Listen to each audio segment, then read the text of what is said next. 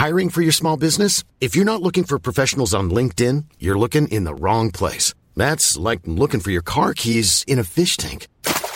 LinkedIn helps you hire professionals you can't find anywhere else, even those who aren't actively searching for a new job but might be open to the perfect role. In a given month, over 70% of LinkedIn users don't even visit other leading job sites. So start looking in the right place. With LinkedIn, you can hire professionals like a professional. Post your free job on linkedin.com slash people today.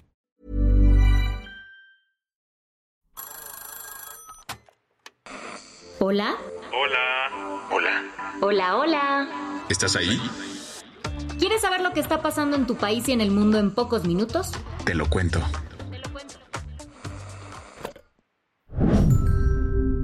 Hoy es martes 25 de julio de 2023 y estas son las principales noticias del día. Te lo cuento.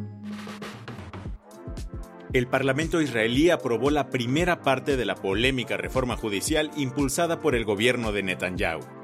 Tener a miles de personas manifestándose en las calles de Israel por 30 semanas consecutivas no hablando el corazoncito del gobierno israelí. La coalición gobernante conformada por partidos de derecha, ultraortodoxos y partidos de extrema derecha logró pasar la primera ley de la reforma judicial propuesta por el primer ministro Benjamín Netanyahu. ¿De qué va esta ley? Básicamente cancela la llamada cláusula de razonabilidad. Esto significa que la Suprema Corte ya no podrá anular las decisiones del gobierno, de ministros o de funcionarios que considere irrazonables. El drama comenzó el lunes temprano en la Knesset, como se le llama al Parlamento israelí. Ahí el proyecto fue aprobado en una segunda lectura, pese a los gritos de vergüenza de los legisladores de la oposición.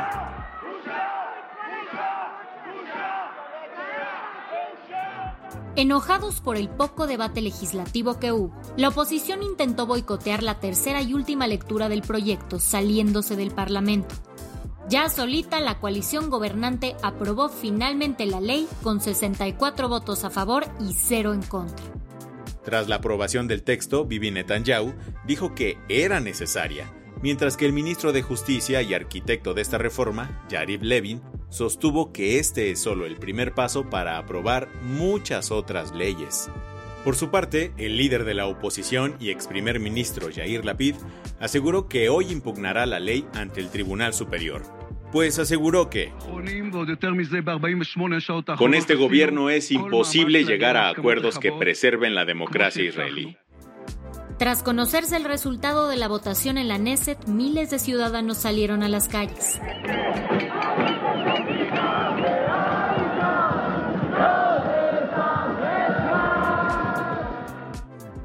La policía respondió a las protestas pacíficas lanzando cañones de agua directamente contra los manifestantes. La situación ahora es de lo más tensa. Israel está entrando en la peor crisis política en sus casi 75 años de existencia. El domingo, 10.000 reservistas del ejército aseguraron que renunciarían a las fuerzas de defensa de Israel si el proyecto se aprobaba. También el país está a la espera de la decisión de la Histadrut, el principal sindicato israelí que podría irse a huelga y parar prácticamente todas las actividades de la que hasta ahora es considerada la única democracia en Medio Oriente. ¿Qué más hay? Elon Musk sorprendió al mundo con un cambio radical para Twitter. Cambio oficial de Twitter como empresa, como nombre de empresa, a X Corp. Pajarito azul por una X, pues ya... Desde el domingo el magnate anunció que el logo y el nombre de Twitter cambiarían a X. Musk, siendo Musk, mandó a proyectar el nuevo logo en una de las paredes del edificio de la sede de la empresa en San Francisco. El cambio llegó rápido porque ayer la red social amaneció con su nuevo logo, aunque el dominio sigue siendo el mismo. ¿Eso qué quiere decir? Que no importa si escribes www.x.com o www.twitter.com, ambos links te dirigirán a la misma página. Ojo, que este cambio de look va más allá de su imagen. Musk planea convertir esta red social en una super app. ¿Cómo? Permitiendo que los usuarios manden mensajes, audios y videos de forma pública y privada, e incluso hasta realicen pagos. Aunque este makeover no le encantó mucho a los usuarios, Elon dijo que X podría llegar a conformar la mitad del sistema financiero mundial en el futuro. Las que tienes que saber. Una vez más, el juez Brian Cogan de la Corte de Manhattan decidió posponer la sentencia del exsecretario de Seguridad de México, Genaro García Luna. Ahora, ¿cuándo dará su veredicto? Hasta el primero de marzo del próximo año. García Luna fue declarado culpable de corrupción y nexos con el cártel de Sinaloa desde principios de este año, aunque falta que se determine cuántos años deberá pasar tras las rejas. Eso sí, sus abogados han logrado mover la fecha para reunir más pruebas que favorezcan a su cliente. Esto podría significar que consigan una condena más light o hasta abrir un nuevo juicio. Grecia lleva una semana luchando contra incendios forestales que comenzaron en la isla de Rodas y han desencadenado la mayor evacuación del país con 19.000 personas movilizadas de emergencia. Mientras que miles de turistas y locales se encuentran refugiados en hoteles y escuelas, ayer se reportaron nuevos incendios en Corfú y Evias. La Unión Europea, Egipto, Turquía e Israel enviaron aviones y bomberos para combatir las llamas, pero los pronósticos no son alentadores.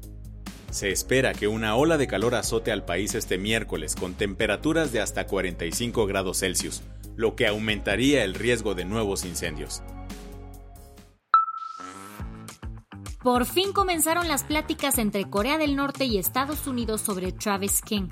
¿No lo topas? Se trata del soldado estadounidense que hace unos días fue detenido por cruzar sin permiso la frontera de Corea del Norte.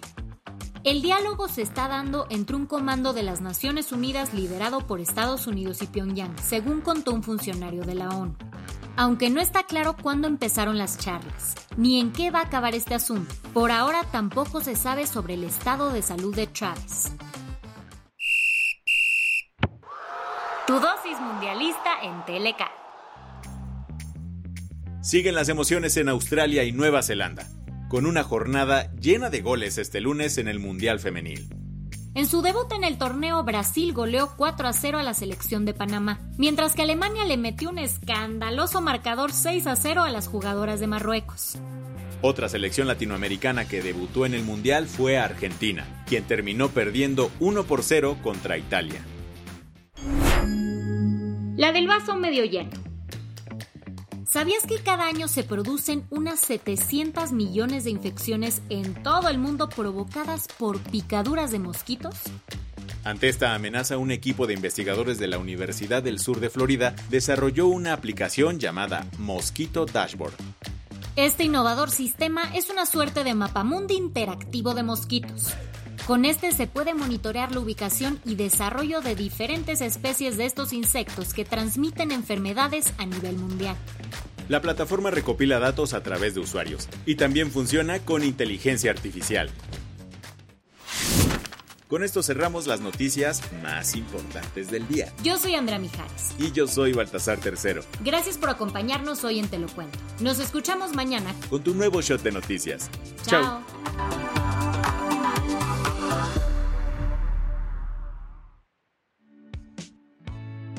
El guion de este episodio estuvo a cargo de Aisha Al-Yanabi y Lucía Corona.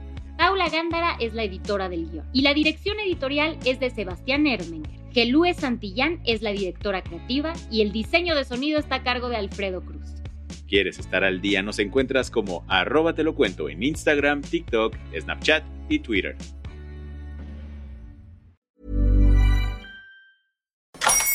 Hola, buenos días, mi pana.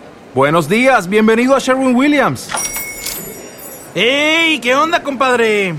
¿Qué onda? Ya tengo lista la pintura que ordenaste en el ProPlus app. Con más de 6.000 representantes en nuestras tiendas listos para atenderte en tu idioma y beneficios para contratistas que encontrarás en aliadopro.com. En Sherwin Williams somos el aliado del PRO.